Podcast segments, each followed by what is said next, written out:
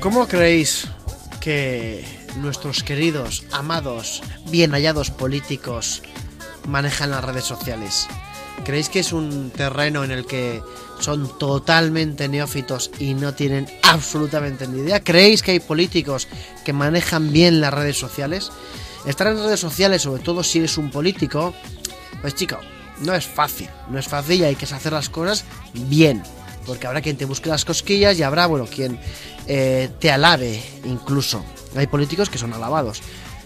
Hoy contamos con el testimonio de, si no la persona que más sabe, de las personas que más saben de comunicación política en España y de comunicación política 2.0 en, en, España. Él es Juan Aguilar, él se define en Twitter, ojo que en Twitter que tiene la friolera de casi 15.000 seguidores, se, se, define como comunicación política 2.0, análisis y diferenciación en redes. Dicho, hay, hay casi nada, hay casi nada. Juan Aguilar organizó la semana pasada, bueno, esta semana, eh, un debate con que fueron ocho políticos en internet. Veréis el trending topic en España a, a, tope, a tope. Y hoy lo tenemos y nos va a contar esto y mucho más. Juan, buenas tardes. Buenas tardes. ¿Cómo estás? Pues muy bien, escuchando el programa desde hace ya un ratillo. Ah, ah ¿eras tú? Sí, era yo, estoy llamando. Si me veis en internet, estoy ahí comentando cosillas también con el, con el hashtag en la onda. Pues se agradece, Juan. Bueno, en primer lugar, queremos agradecerte el que hayas hecho un hueco en este fin de semana para para hablarnos de política y de, y de redes sociales y queremos que sepas que en este caso, bueno, Onda Cero es tu casa y puedes venir aquí siempre que quieras. Pues muchas gracias por la deferencia. Eh, Juan, vamos a entrar en, en, harina, vamos a entrar en materia y ya sabes que en este programa eh, puedes decir lo que quieras sin ningún tipo de cortapisas. Juan, ¿cómo crees que los políticos españoles en general están en Twitter y en redes sociales? Pues mira, eh, yo creo que en general, en general, todavía hay, falta mucho, mucho, mucho por andar con el tema del, de los políticos. Lo que sí es cierto es que hay grandes equipos de comunicación detrás, que hay políticos que, que lo hacen muy bien, muy bien, muy bien, ¿vale? Pero que hay también mucho déficit todavía en el, y mucho miedo a la, a la comunicación 2.0. Eso, eso es la realidad. Y, por ejemplo, cuando vimos el, el caso de... Eh, no me acuerdo el nombre, este concejal de Podemos, Zapata, Zapata, uh -huh. que bueno, hizo unos chistes de muy mal gusto hace unos años en Twitter, por los cuales fue eh, relevado, digamos, de su cargo en el Ayuntamiento de Madrid una vez que fue ele elegido, ¿no? Dijo esos chistes hace muchos años cuando todavía no era ni concejal ni nada. Tú, Juan, si se te puede preguntar, ¿tú qué le hubieras recomendado o dicho a Zapata en este caso? En este caso, pues haber salido a la, a la luz pública y haber dicho realmente el, el sentido de ese, de ese, haberle explicado ese sentido de ese tuit. Realmente yo, yo creo que se ha llevado demasiado lejos el, el tema uh -huh. de Zapata. Porque un comentario que tú puedas hacer en una vida privada, al hacerlo en público, bueno, se puede exacerbar un poquitín, ¿no? Pero que la verdad yo creo que se ha llevado demasiado a extremos. Es un comentario, un, un chiste de mal gusto, no tiene sentido ninguno en hacerlo en público, pero es un chiste, es un, es humor negro, es lo que queráis, no, no llevarlo más allá de lo que de lo que se ha intentado llevar. Eh, bueno, Juan, tú eres una persona en la que muchos políticos, muchos partidos, aquí sí que eh, no hay por qué mencionarlos, eh, pero muchos partidos, muchos eh, políticos individuales se acercan a ti pidiendo consejo, pidiendo estrategia, pidiendo, no sé, un planteamiento en redes sociales interesante y coherente. ¿Tú qué, qué consejos sueles dar o qué recomendación sueles dar a los políticos que entran en, en redes sociales? Eh, en primer lugar, que sean constantes. ¿vale? No, a mí no me vale y a ningún político le vale, ni a ningún partido le vale ponerse a, a abrirse una cuenta dos días antes de unas elecciones, un mes antes de unas elecciones y tuitear pues como el que tuitea yo qué sé sobre hablando sobre patatas y hablando sobre naranjas no uh -huh. es decir y aparte la segunda recomendación que le hago a, a todos a todos los políticos que me lo consultan es que sean ellos mismos es decir que la, simplemente la red es una extensión de lo que es la persona no y muchas veces eh, el, el, ciudadano de a pie eh, carece de información de respecto de lo que es el político como persona, no como político. Entonces yo les pido y, le, y les, les, aconsejo que hablen sobre ello, sobre su vida normal, ¿no? que no tienen por qué esconderse eh, de lo que hacen en su vida normal. Eh, ¿por, qué, ¿Por qué si eh, en la calle te paran y te hacen una pregunta les respondes y en las redes no? Es decir, perder ese miedo que hay entre la, entre la vida 1.0 y el 2.0, ¿no? Es decir, simplemente salir a la red y ser como eres en la vida real, no hay, no hay otra historia. Ese es un primer gran titular, eh, Juan, que nos dejas aquí en, en, Onda Cero. Estamos hablando con Juan Aguilar, consultor político 2.0 al que, insisto, acuden los, los políticos. Su Twitter, muy interesante este Twitter, y si estáis con el teléfono a punto, apuntad, es arroba guion bajo Juan Aguilar, todo junto y cerrado con otro guion bajo. Como por ejemplo el, tweet, el Twitter de Ana Pastor también, pues igual empieza con un guion bajo y acaba con un guion bajo. Eh, Juan, a ti, bueno, siguiéndote un poco en Twitter, eh, si algo se puede decir de ti es que es que te va la marcha. Y te va la marcha eh, muchísimo. Eh, tuiteas muchísimo. Pero el, el 3 de agosto, a las 9 de la noche, organizaste el, el, digamos, un debate en Twitter con el hashtag DBT3A entre ocho partidos políticos, ocho políticos de ocho partidos políticos, desde Equo, Vox, eh, Ciudadanos, etcétera, el Partido Popular, el PSOE, que, bueno, esto fue trending topic en España, eh, fue algo impresionante. ¿Cómo, ¿Cómo resultó la experiencia? ¿Cómo fue?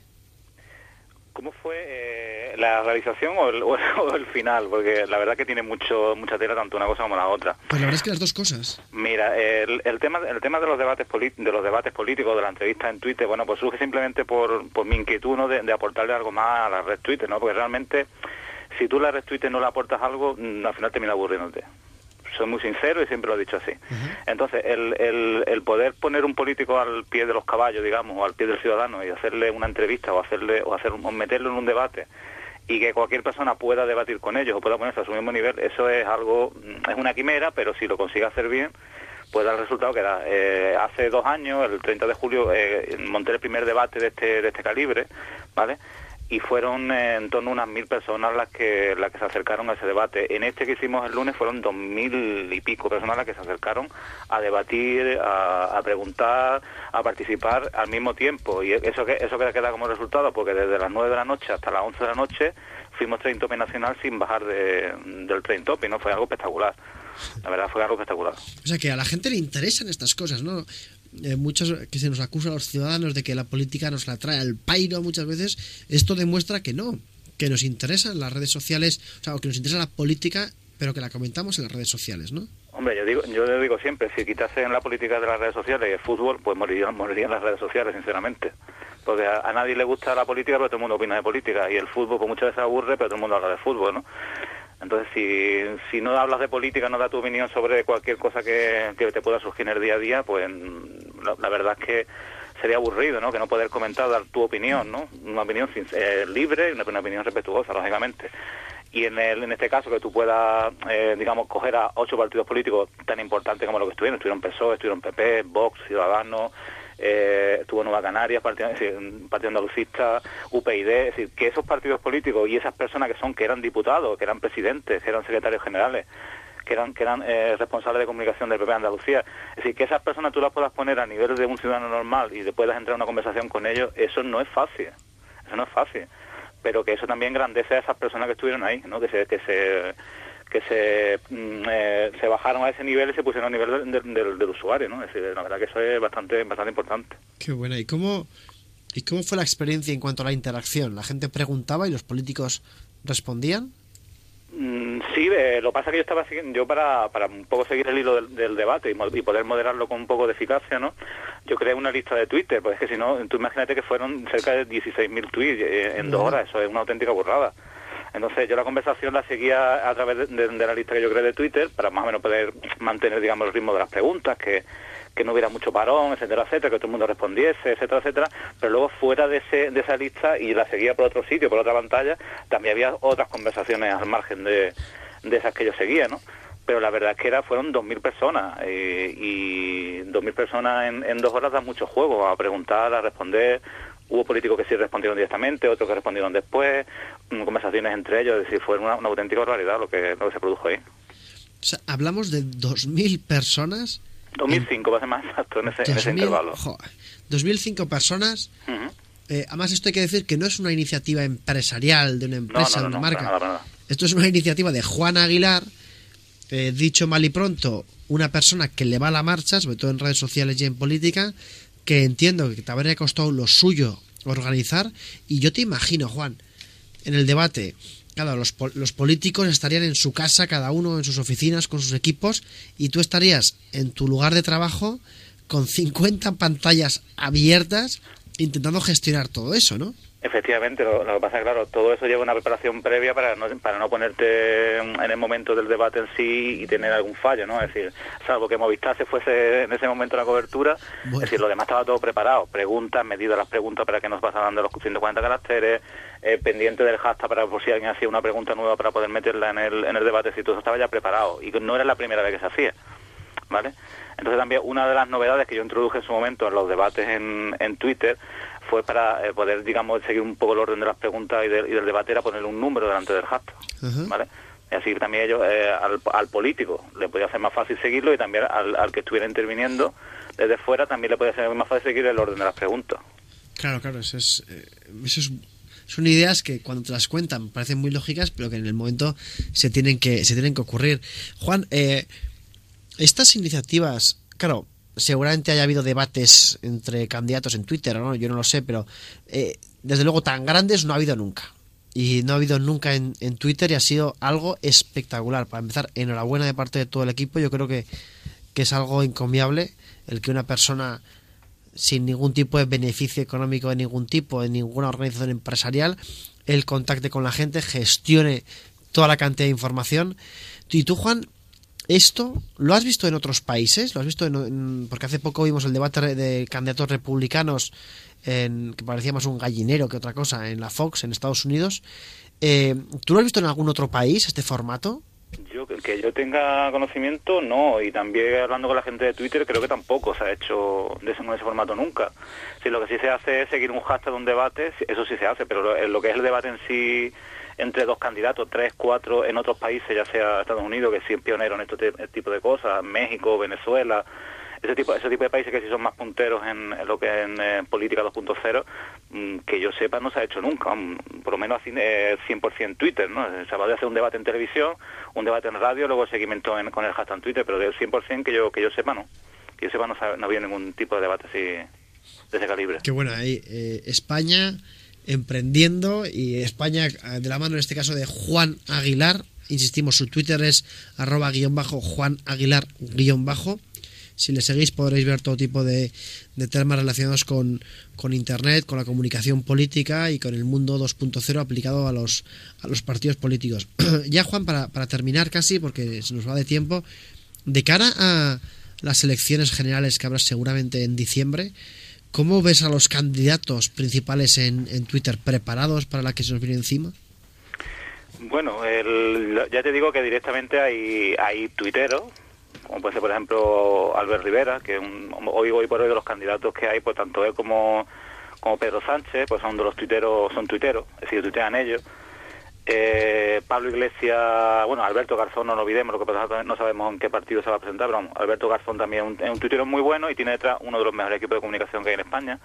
Es decir, que hay tuiteros muy buenos y las elecciones se van a ganar en Twitter, eso está claro. Eh, El, el que mejor esté preparado en Twitter mm, va a tener muchas posibilidades de, de sacar unos resultados muy buenos. nos, si, te, si te parece bien, te robaremos ese titular. Las elecciones se van a ganar en Twitter. Que tomen nota los, los aparatos de los partidos y los, las perestroicas y todos los organismos. Bueno, Juan, queremos dar las gracias por haber pasado estos minutos que se me han pasado volando, también te confieso, en, en Twitter. Has generado muchísimos tweets, ahora los verás en, en, tu, en tu timeline. Y queremos agradecerte, sobre todo el que haya estado con nosotros, pero también darte la enhorabuena desde Onda Cero de Internet en la Onda por, por la actividad del, del debate en Twitter. Pues nada, gracias a vosotros por, el- por la invitación y también por el programa, ¿no? Es decir, que llevar a, llevar a la onda lo que pasa en Internet no es fácil, ¿vale? ¡Eh! al- ¡Alguien que lo sabe! No es fácil, no es fácil. Eh, eh, es- joder, ¿Ves cómo tenemos buenos Gracias, invitados? Juan, gracias. verdad, gracias. Juan Aguilar, arroba Juan, arroba guion bajo, Juan Aguilar guion bajo, también para terminar. Muchas gracias, hemos hablado con, con él. Ya veis, una persona de aquí, que en España se pueden hacer cosas chulas en Twitter, que no hace falta tampoco comerse mucho la cabeza, sino mucha constancia, mucho trabajo y muchísimo conocimiento. Las elecciones generales se van a ganar en Twitter. Y lo dice un consultor político.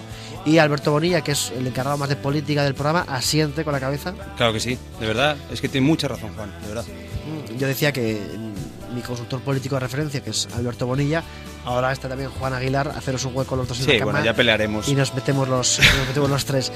Eh, os, de- os dejamos ahora con nuestros compañeros de los servicios informativos. Volvemos en cinco minutos.